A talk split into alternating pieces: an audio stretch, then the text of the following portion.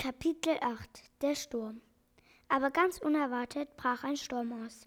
Regen, Wind, Blitz und Donner. Die Wogen wurden so riesengroß, dass man das Gruseln bekam. Rumpumpum, krachte es plötzlich ohrenbetäubend. Und das Schiff neigte sich zur Seite. Was ist denn los? fragte der Doktor. Schiffbruch, schrie der Papagei. Es ist an einer Klippe gerannt und zerschellt. Wir gehen unter. Rettet sich, wer kann. Noch nicht Schwimmer, schrie Chichi. Ich auch, jammerte Nafnaf. Sie begann kläglich zu weinen. Zum Glück setzte sich das Krokodil auf seinen breiten Rücken und schwamm mit ihnen durch die Wellen direkt zum Ufer.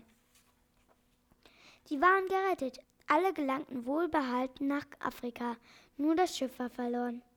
Eine riesige Woge hatte es überflutet und in kleine Splitter zerschlagen. Womit sollten sie nun nach Hause gelangen? Sie hatten doch kein anderes Schiff. Und was sollten sie dem Seemann Robinson sagen? Es wurde ganz finster. Der Doktor und all seine Tiere hätten zu gern geschlafen.